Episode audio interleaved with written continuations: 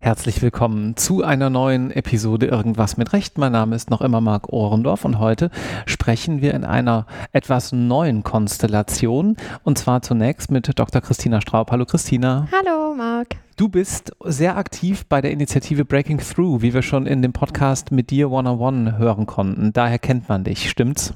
Ganz genau. Und nur in aller Kürze, du bist Richterin in München? Ja, genau. Ich bin Richterin am Landgericht in München 1. Und wir machen jetzt, weil wir gerade kooperieren, Breaking Through und irgendwas mit Recht, diesen Podcast heute zusammen. Und zwar mit Regina Fock. Hallo Regina. Hallo Regina. Grüß euch. Regina, du hast gerade gesagt, meine Kinder sagen, ich bin die, die in Köln die Schulen baut. Und darüber wollen wir heute ein kleines bisschen sprechen. Du machst nämlich unter anderem Vergaberecht bei der Stadt Köln. Aber fangen wir vorne an. Warum Jura? Wie hat es dich hierhin in diese Szene, sagen wir mal, im Großen und Ganzen verschlagen?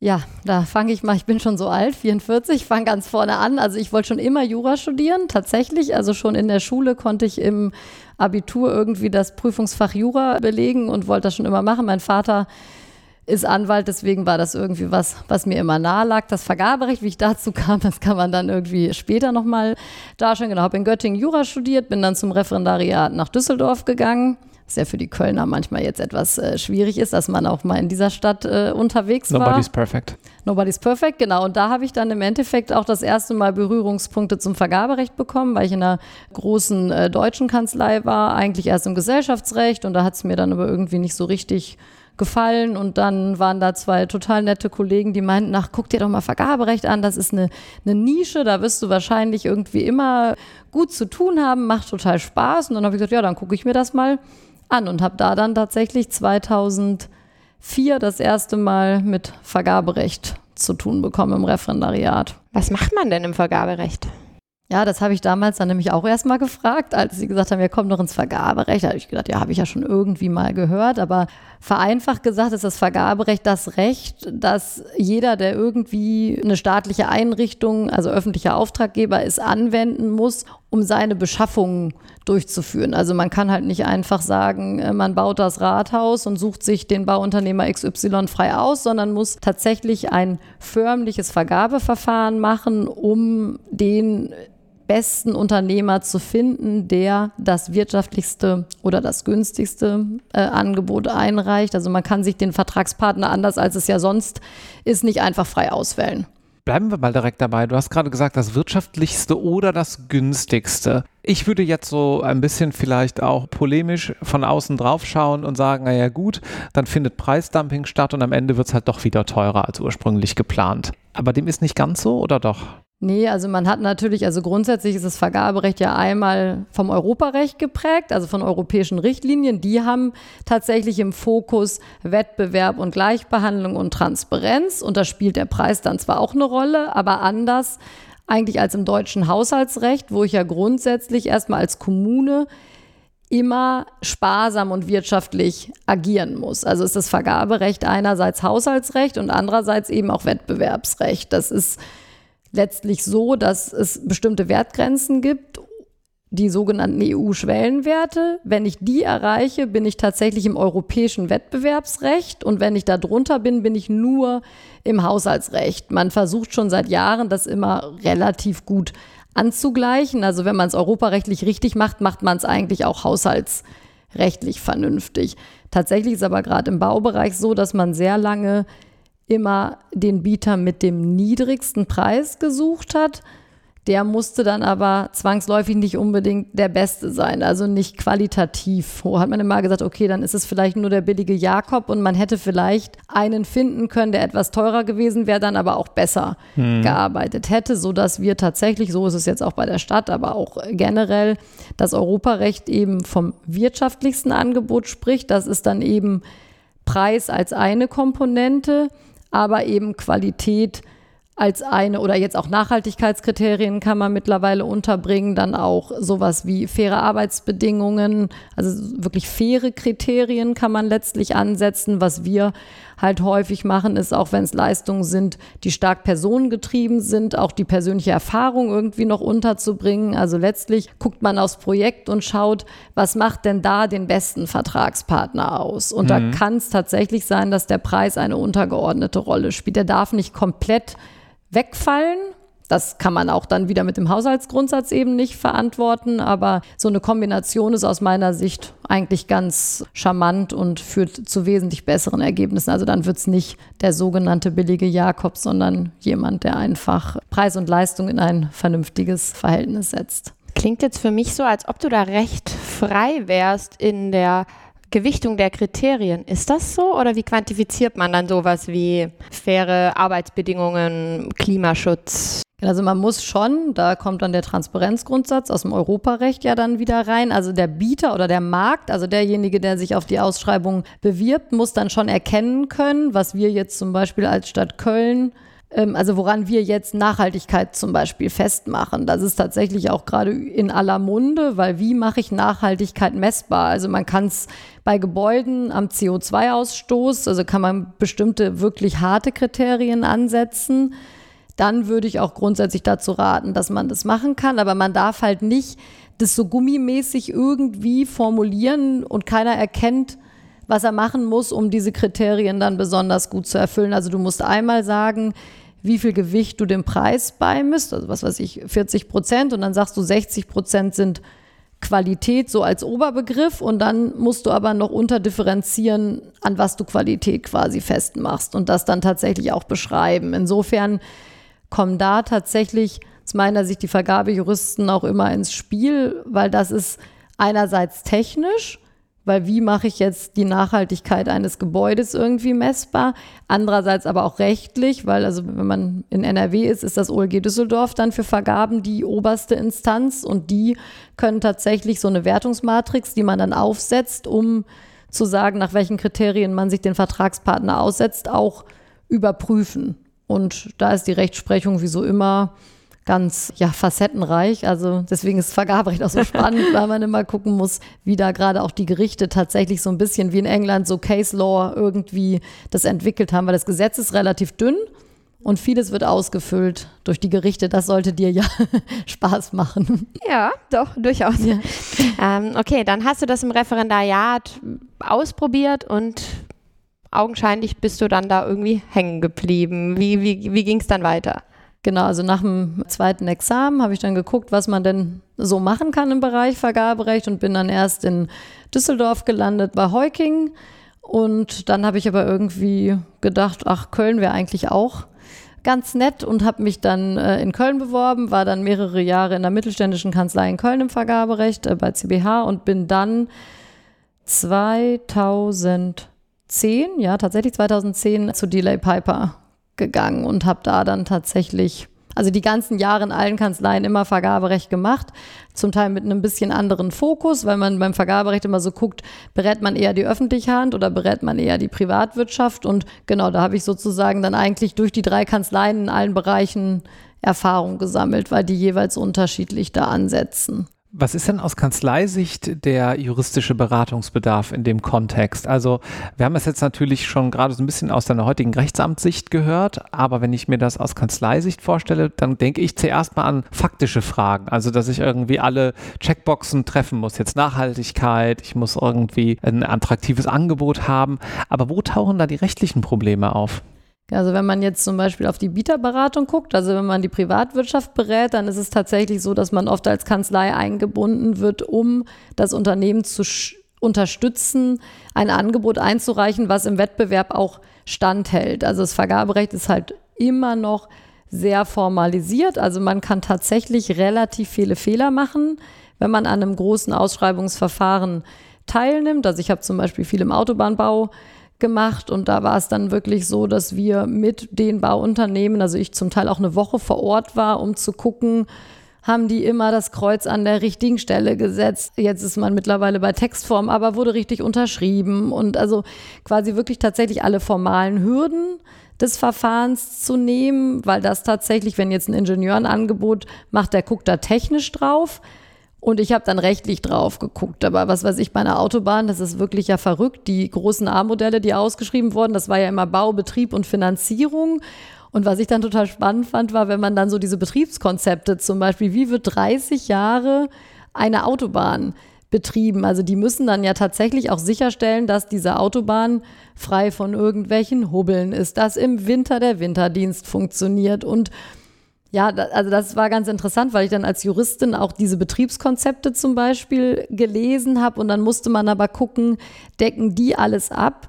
was die Autobahndirektion, die die Ausschreibung gemacht hat, auch lesen wollte. Also sie mussten tatsächlich bestimmte Anforderungen in so einem Konzept mhm. erfüllen. Und das war dann tatsächlich was, das man sogar als Juristin so ein bisschen zwar fachfremd, aber ich meine, Juristen sind irgendwie, finde ich, schon grundsätzlich ja von der Ausbildung irgendwie breit aufgestellt. Sprache ist ja irgendwie auch unser, unser Handwerk. Und dann war das so ganz oft so, dass ich deren Konzepte gelesen habe. Klar, habe ich mal Tippfehler korrigiert, aber habe aber auch gesagt, hier so, das versteht keiner oder ihr habt Inhalt XY vergessen. Also das ist ein Beratungsteil, also dass man den Bieter unterstützt, ein Angebot abzugeben, was wertbar ist. Also sonst haben die viel Geld investiert und fliegen vielleicht aufgrund eines formalen Fehlers raus. Deswegen hat man, haben die dann für so Projekte tatsächlich rechtliche Hilfe mhm. in Anspruch genommen.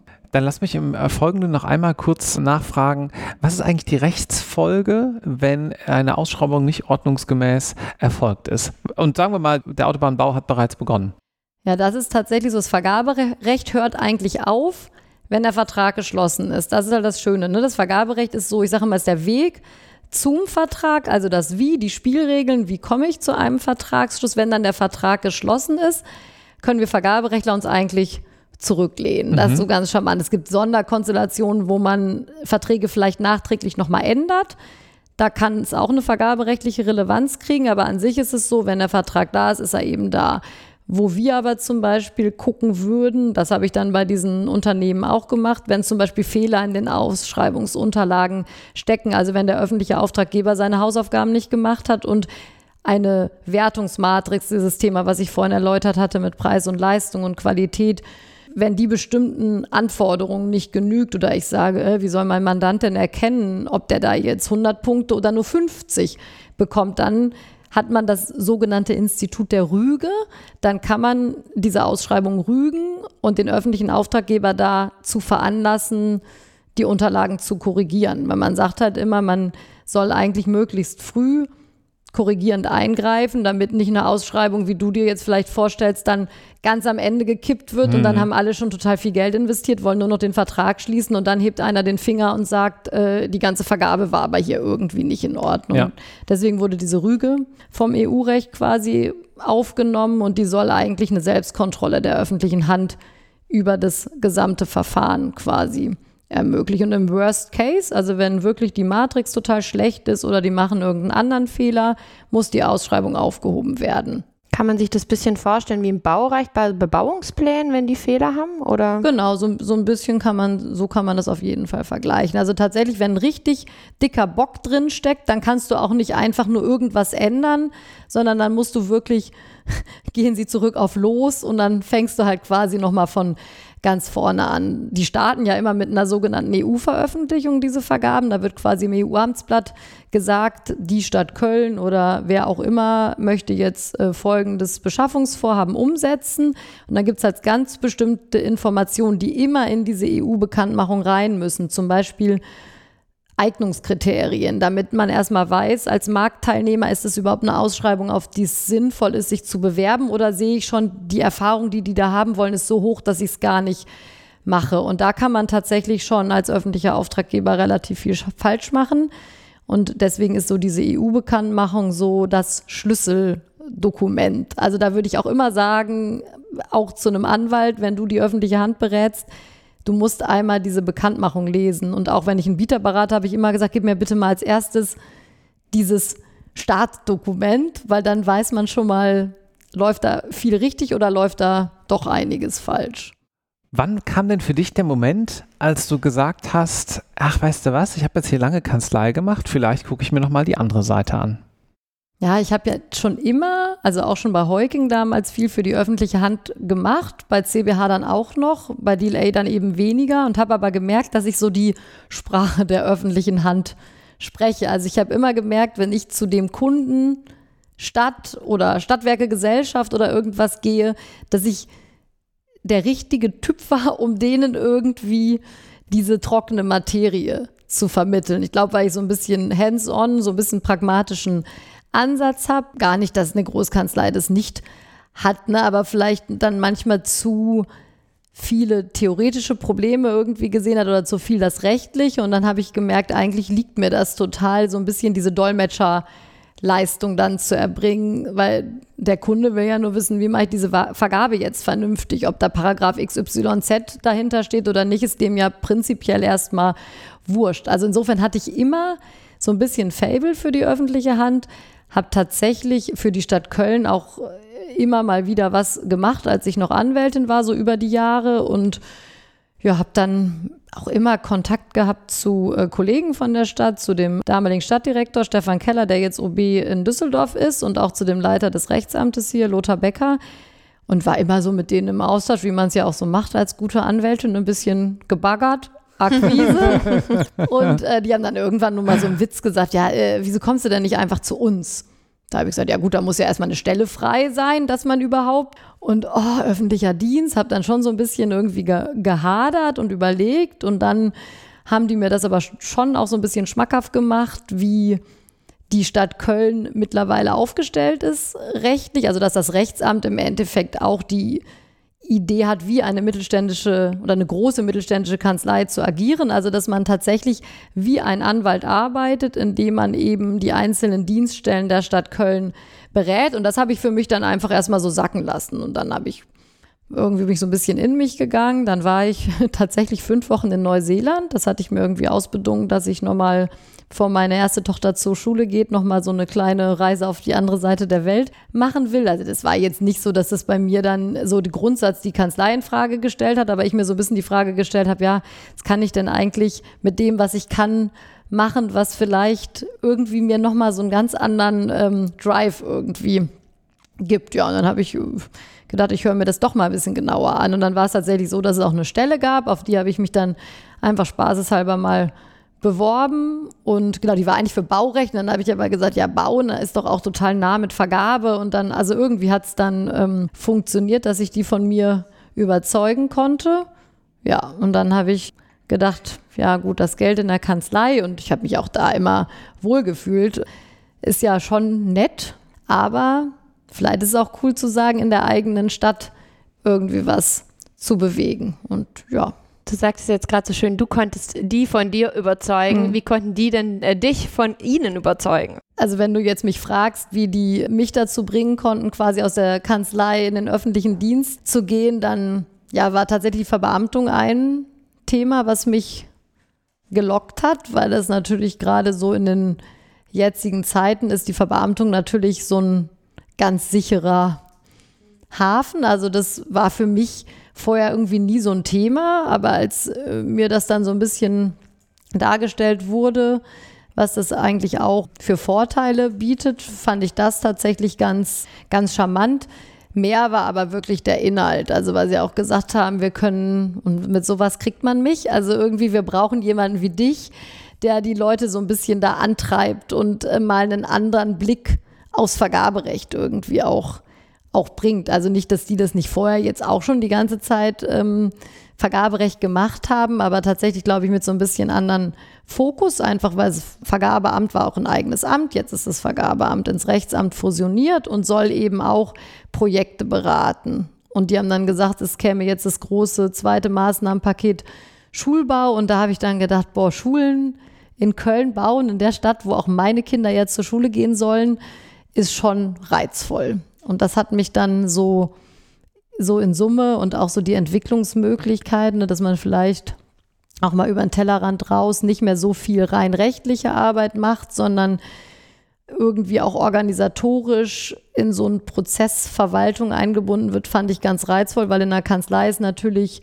der Weg so ein bisschen vorgezeichnet. Ne? Entweder sagt man, man gibt, legt noch eine Schippe drauf und wird Partnerin. Wäre ich, glaube ich, auch geworden. Also ich war auch in so einem Assessment Center irgendwie unterwegs und habe dann aber wirklich gedacht, ist es das, was ich will, immer nur dem Kunden den oder dem Mandanten den besten Weg zu seinem Projekt aufzuzeigen, der halt in, was weiß ich, ganz Deutschland und der ganzen Welt quasi sitzt? Oder ist es irgendwie vielleicht auch reizvoll, so vor Ort wirklich Projekte voranzutreiben? Ja, und dann habe ich gedacht, ich versuche es einfach, weil ich mir auch denke, der Weg zurück ist jetzt auch nicht ausgeschlossen. Und jetzt baut ihr unter anderem gerade ganz viele Schulen in Köln. Genau. Also wir haben tatsächlich schon vor einigen Jahren, als dann auch der Wechsel von G8 wieder auf G9 kam, wurde halt bei der Stadt auch festgestellt, dass wir tatsächlich zu wenig Schulplätze haben. Ich meine, das ist auch was, was man immer wieder, wenn man den Stadtanzeiger liest, verfolgt, äh, wieder irgendwie ein Grundschüler keinen Platz oder er muss durch ganz Köln reisen, um dann irgendwie zu seiner Schule zu kommen. Ja, und deswegen gibt es schon, es gab schon ein erstes Maßnahmenpaket Schulbau. Die Schulen sind schon fertig und jetzt gibt es ein zweites Maßnahmenpaket Schulbau, wo wir, also ich glaube 50 Schulen, ich jetzt nicht, kann nageln mich nicht auf die Zahl fest, aber wirklich eine immense Anzahl an Schulen in kürzester Zeit versuchen werden zu realisieren.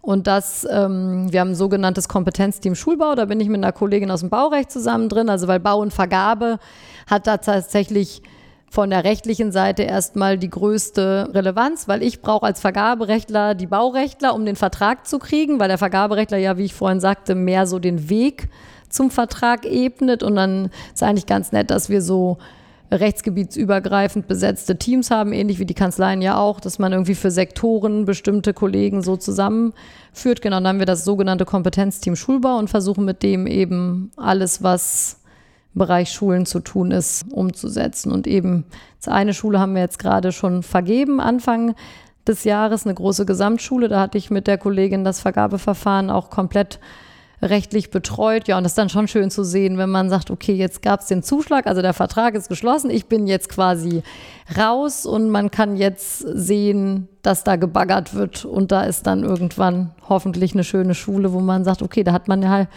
seinen Teil zu beigetragen. Wie lange dauert denn so ein Prozess vom Beginn Vergabeverfahren bis dann da die neue Schule steht? Also wenn man jetzt mal die Ausschreibungen nimmt, was dann eine EU-Ausschreibung jedenfalls sein muss, weil ab 5 Millionen müssen Bauvergaben quasi europa europaweit ausgeschrieben werden, kann man für so ein Verhandlungsverfahren tatsächlich schon so sechs bis neun, neun Monate ansetzen, also rein für das Verfahren, bis dann der Vertrag geschlossen ist, was eben darauf zurückzuführen ist, dass du beim Verhandlungsverfahren dich auch zwischendurch mit den Bietern an einen Tisch setzt und über die Vertragsbestimmungen redest, über die Leistungsbeschreibung, ne, weil wir sagen ja als Stadt, die Schule braucht so und so viele Klassenräume, in jeden Klassenraum müssen mindestens so und so viel Schüler reinpassen. Wir wollen eine Aula, wir wollen eine Mensa, wir wollen eine Sporthalle, die muss wieder gewissen Anforderungen genügen. Dann gibt es ein Brandschutzkonzept. Also es muss ja klar sein, dass die Schüler im Brandfall auch tatsächlich schnell genug aus der Schule rauskommen. Die verkehrliche Erschließung ist immer ein Thema. Und deswegen gibt es halt relativ viele technische Vorgaben und die verhandelt man dann im Endeffekt auch mit den Bietern. Deswegen ist dieser Prozess schon relativ langwierig. Und wie lang dann der Schulbau dauert, hängt tatsächlich auch sehr von der Art der Schule ab und von der Größe. Mittlerweile gibt es ja Stichwort Modulbauten, gibt es ja tatsächlich, das sind jetzt nicht so einfache Container, aber es gibt so eine modulare Bauweise, wo du wirklich ein bisschen wie in so einem Tetris-System ähm, Schulen relativ schnell errichten kannst. Also die Schule, die wir jetzt im Januar vergeben haben, soll zum Schuljahr 25, 26 an den Start gehen. Mhm. Also schon dann relativ zügig. Und dann baust du ein Stadtviertel in Köln. Genau, bauen. Äh, und, genau, genau. Ja, es gibt, äh, also ich betreue jedenfalls äh, das Projekt für den neuen Stadtteil äh, Kreuzfeld, der Richtung Autobahn da Chorweiler die Ecke dahinter entsteht. Und da hat die Stadt, gerade als ich kam, einen sogenannten wettbewerblichen Dialog ausgelobt. Das ist ein spezielles Vergabeverfahren, wo man noch flexibler als im Verhandlungsverfahren im Dialog, deswegen wettbewerblicher Dialog, mit den Büros die beste Lösung hier in dem Fall für einen neuen Stadtteil entwickelt. Also im Endeffekt war das so ein iterativer Prozess, wo man erstmal geguckt hat, welche Planungsbüros sind denn überhaupt so groß und so gut aufgestellt, dass die einen ganzen Stadtteil entwickeln können oder erstmal planen können. Also da war dann Thema Schulen zum Beispiel, wie viele Schulen müssen da rein, äh, wie viele Kindergärten. Klingt aber ja erstmal ziemlich komplex.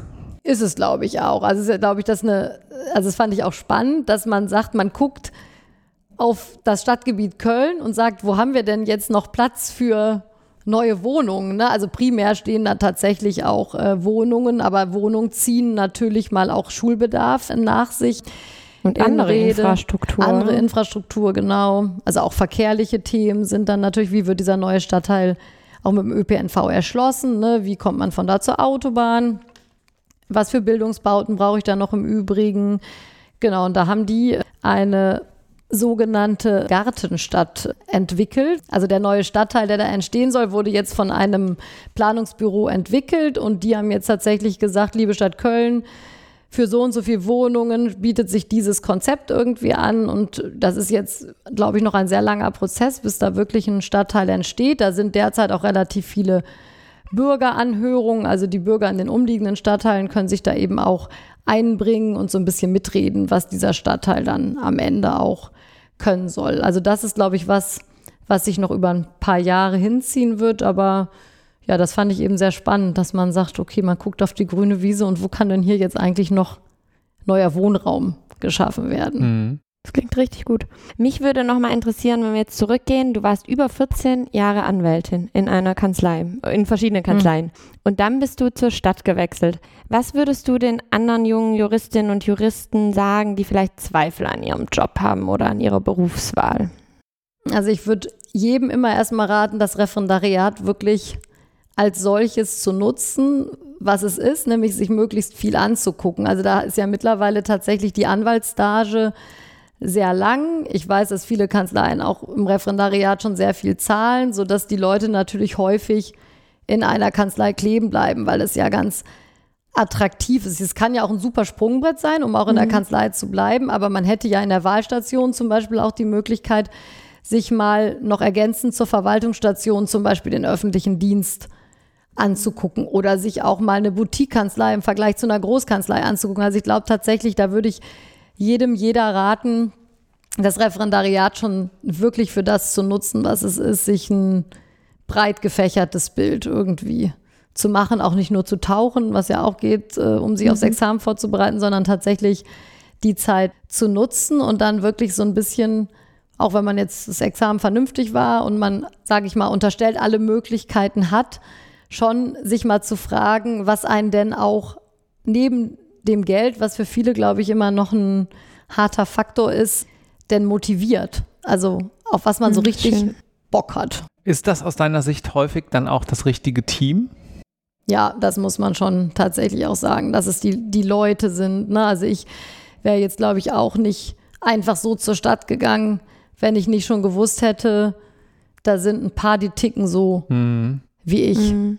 Also das würde ich auch immer sagen. Also auch die Vorstellungsgespräche zu nutzen, auch nicht nur den Partner kennenzulernen, sondern zu sagen, hier, wo sind denn die Associates, mit denen ich arbeiten soll. Ähm, also ich glaube tatsächlich, wir sind ja im Moment in einer Situation, wo sich fast eher die Kanzleien und die Stadt oder wer auch immer als Arbeitgeber bei den Leuten bewirbt, bei den jungen Leuten. Das, die sollen die Chance dann auch wirklich nutzen, ihren potenziellen Arbeitgeber irgendwie abzuklopfen. Da sind ja nicht nur Themen wie Gehalt und Urlaubstage, was weiß ich, kann ich ein Sabbatical machen, habe ich die Möglichkeit, ein Secondment zu machen oder jetzt hier im, im öffentlichen Dienst kann ich mir vielleicht auch mal jenseits des Rechtsamtes mal eine andere äh, Dienststelle angucken. Also ich finde, das ist einfach, also der Blick über den Tellerrand ist ja total wichtig und vielleicht auch nochmal ein anderes Rechtsgebiet sich anzugucken. Also ich war mit, meiner Entscheidung Vergaberecht jetzt nie unzufrieden gewesen, aber ich glaube, wenn man merkt, ich bin im, was weiß ich, Aktienrecht gelandet, das macht mir keinen Spaß, dann mache ich nach zwei Jahren halt nochmal was anderes. Dafür ist der Job oder arbeitet man zu lang, ne? Um zu sagen, man mhm. bleibt dann an irgendwas hängen, was einem vielleicht nicht so viel Freude bereitet. Das ist ja auch ein bisschen der Zeitgeist. Also während manche vielleicht noch immer auch in dieser Perspektive zu sagen, ich mache jetzt 30 Jahre das Gleiche, eine gewisse Konsistenz und, und Beruhigung auch sehen, mhm. nehme ich das so wahr, dass wir eigentlich überall, sowohl jetzt bei uns als auch bei der, der noch etwas jüngeren Generation, eigentlich auch diesen Lust auf Wandel so ein bisschen mitnehmen. Ne? Dass man sagt, ja gut, ich mache das jetzt heute, aber das heißt ja nicht, dass ich das in 15 Jahren genauso mache. Ja, also das würde ich auch tatsächlich unterschreiben. Also ich meine, da ist jetzt die Verbeamtung, da sagen ja auch viele, machst du nie wieder was, was anderes. Also ich kenne auch tatsächlich den Move von der einen in die andere Richtung mhm. genauso. Wir haben jetzt auch eine Kollegin gehabt, die ist jetzt doch in die Kanzlei gegangen, weil die gesagt hat, das ist noch nicht das, was mich jetzt irgendwie erfüllt. Vielleicht sagt sie in fünf Jahren, ich komme mhm. wieder, mhm. keine Ahnung. Oder vielleicht sage ich auch in fünf Jahren, ich kann doch nicht so viel bewegen, wie ich eigentlich gerne bewegen würde. Und äh, ich also ich glaube, man darf da einfach, muss da wirklich sagen, ich meine, man hat jetzt nur das eine Leben und das sollte man auch auf der Jobebene, also jedenfalls, wenn Job ist einfach ein wichtiger Teil im Leben und das sollte dann auch Spaß machen, da sollte man dann irgendwie für sich auch ein Stück weit eine Erfüllung drin finden. Also ich sehe, ich bin glaube ich noch die Generation, die das jedenfalls so sieht. Schön. Die Berufswelt ist ja auch sehr fluide momentan. Ja. Die Berufsbilder verändern sich ja so schnell, ja. Ja, ich glaube, man muss auch nochmal ergänzen, du hast uns im Vorgespräch verraten, dass tatsächlich hier bei der Stadt auch viele Menschen arbeiten. Du bist ja nicht die ja. Einzige, die vorher mal in der Kanzlei waren, ne? Genau, also das ist, fand ich auch ganz interessant. Also mit vor mir hatten schon tatsächlich zwei Kollegen aus äh, Kanzleien gewechselt. Unter anderem, der ist jetzt hier Leiter der Rechtsabteilung, der Christian Lesmeister, der vor, war vorher auch in der äh, Kanzlei. Dann hatten wir einen, der in einem großen Bauunternehmen vorher war. Und ja, wir haben jetzt tatsächlich so von allen Senioritäten irgendwie, also einen Junior Associate, der von einer mittelständischen Kanzlei kam, weil er auf einmal gesagt hat, ach, ich würde mir so gern mal Stadt angucken. Und auch eine Salary-Partnerin, die gesagt hat, ach, ich muss auch irgendwie einfach nochmal gucken, ob ich meine Erfüllung in irgendwie was anderem finde. Ja, deswegen ist es eigentlich so eine ganz gemischte Truppe hier. Wir haben dann tatsächlich Leute, die haben schon ihr Traineeship hier gemacht. Ne? Die sind wirklich. Mhm tatsächlich direkt nach dem Examen, haben verschiedene Stationen durchlaufen und sind dann irgendwann im Rechtsamt gelandet. Die sind halt einfach schon immer bei der Stadt. Und auch bei den Fachdienststellen ist es so. Also bei unseren Mandanten, da gibt es welche, die feiern hier bald 30-jähriges Dienstjubiläum und haben schon immer dasselbe gemacht. Dann sind welche, die sind schon durch alle Ämter gehüpft. Und äh, dann gibt es welche, die tatsächlich jetzt auch was weiß ich, Architekten, die quer eingestiegen sind oder so. Und das finde ich so ganz schön. Ich meine, wir haben, glaube ich, fast 22.000 Mitarbeiter. Wow. Ja, also das muss man schon sagen. Die Stadt Köln ist ein riesen Arbeitgeber. Und mhm. die Gebäudewirtschaft, das sind die sozusagen, die sind kein richtiges Amt mehr, die sind eine eigenbetriebsähnliche Einrichtung.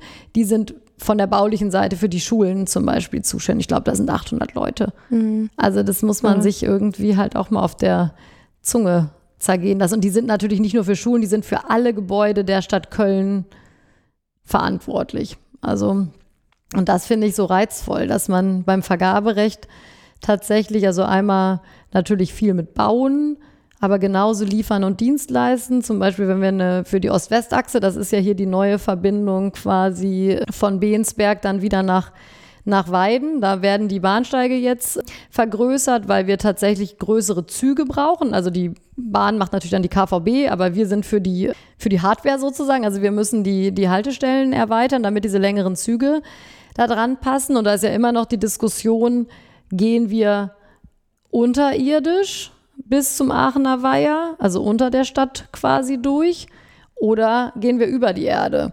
Und da wird es einen politischen Variantenentscheid 2024 geben. Da merkt man auch mal, wie viel die Politik in die Verwaltung noch reinspielt. Also da haben wir zum Beispiel eine Ausschreibung gemacht zur Öffentlichkeitsarbeit, um eben dann auch ein Büro zu finden, was als Dienstleister uns als Stadt dann unterstützt, auch diesen Variantenentscheid irgendwie zu begleiten. Weil wir müssen natürlich neutral sein. Also die Politik muss am mhm. Ende entscheiden, gehen wir unter die Erde oder eben nicht. Und das war auch ganz spannend, da so ein Büro zu finden, die tatsächlich so ein Projekt auch begleiten können. Und da habe ich dann auch gemerkt, wie wichtig diese EU-Bekanntmachung ist.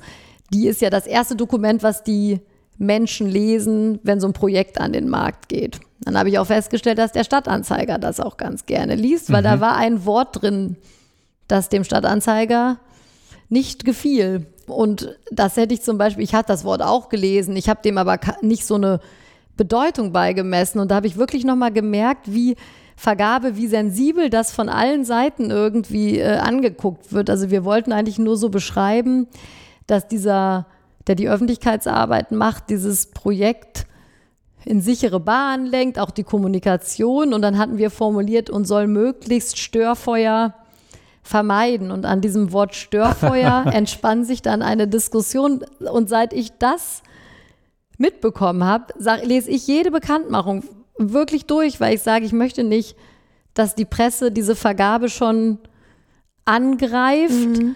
bevor die eigentlich wirklich gestartet ist. Ne? Also Vergaben sind schon in einer großen Kommune wie Köln immer in aller Munde und deswegen macht es mir halt eigentlich auch so Spaß, weil man denkt, das ist so wichtig. Die Stadt Köln kann ohne Vergaberecht halt nicht agieren, aber dann müssen wir das Vergaberecht doch so anwenden, dass am Ende auch zu einem vernünftigen Vertragsabschluss führt. Man spürt auf jeden Fall deine Begeisterung. Ja. Wir stellen bei Breaking Through immer eine letzte Abschlussfrage. Und zwar, du hast es vorhin im Vorgespräch, glaube ich, schon mal angedeutet. Vielleicht magst du uns verraten, welche Juristin dich so inspiriert hat, dass du findest, dass wir sie auch interviewen sollten. Das ist wirklich eine schwierige Frage, aber ich muss tatsächlich sagen, auch wenn es irgendwie abgedroschen ist, aber wirklich die Frau Dr. Jasper von Heuking, bei der ich meinen ersten Job hatte, die hat selber vier Kinder und hat das irgendwie trotzdem, also das Vergaberecht wirklich so aus meiner Sicht in Deutschland mit aufgebaut. Also ich weiß gar nicht, wie alt sie jetzt ist, aber ich würde sagen, die ist grundsätzlich auf der Zielgeraden und ist trotzdem, also wird, glaube ich, immer mit dem Vergaberecht in, in Verbindung gebracht. Und ja, also die finde ich schon, vielleicht nicht immer positiv inspirierend, aber also die, ich, also ich habe von der total viel mitgenommen und würde sagen, die wäre definitiv jemand, den man mal interviewen könnte. Klasse. Vielen Dank. Vielen herzlichen Dank. Das war sehr, sehr interessant und ich finde, ich schließe mich äh, Christine an. Das ist wirklich schön, jemanden zu hören, der in einem juristischen Beruf mit so viel Begeisterung dabei ist. Danke. Danke. Hat mir Spaß gemacht mit euch. Tschüss. Tschüss.